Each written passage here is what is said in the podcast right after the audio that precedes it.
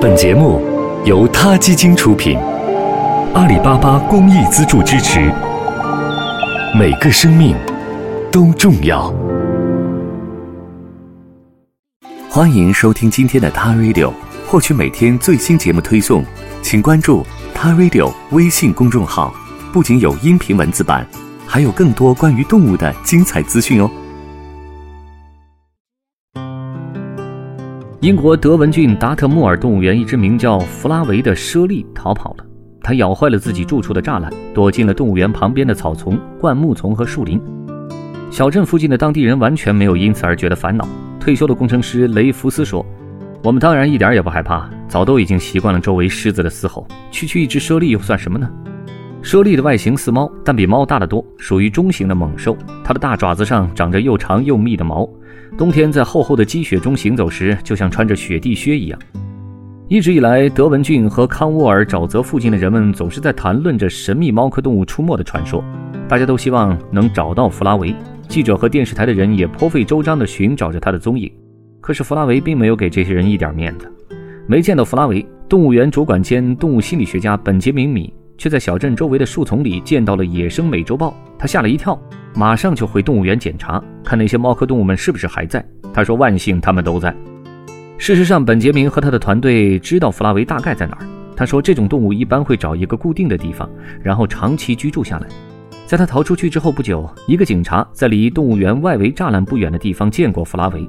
动物园的人在周围放置了诱饵，架上了摄像机，诱饵附近留下了弗拉维的脚印。当然，诱饵也被他带走了。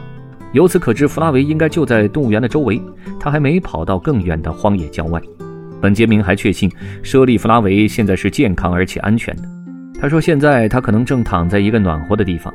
舍利每天要睡二十个小时，然后再用四小时猎食，那里有足够的食物，兔子、鸟、老鼠。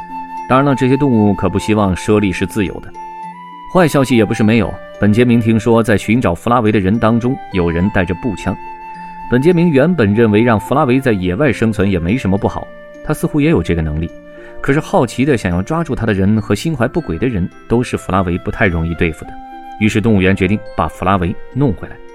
本杰明说：“你可以把这看作是一场事关观察和等待的游戏。靠近弗拉维，在近距离给他注射麻药的方法不太可行。他想到了一个更有效的方法。弗拉维是一只两岁的雄性猞猁，大小和一只可卡犬差不多。”从肯特郡的一个公园被送来这里，是他第一次离开父母。本杰明和他的团队给弗拉维建了一个更大的木屋，找来了弗拉维妈妈用过的木屑垫材和录有其叫声的音频，希望弗拉维熟悉的声音和喜欢的味道可以将它带回家。当然了，负责运送这个样本的人可不怎么会喜欢这个点子，说不定真把这只猛兽给招惹来怎么办呢？不管怎样，本杰明认为这个计划可以提高弗拉维回家的几率。好了，今天的 t a Radio 就聊到这里，我们下期再见。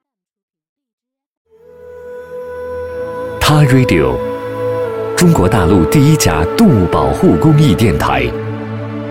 在这里，我们讲述动物的喜怒哀乐，尊重生命，善待动物。它的世界，因你而不同。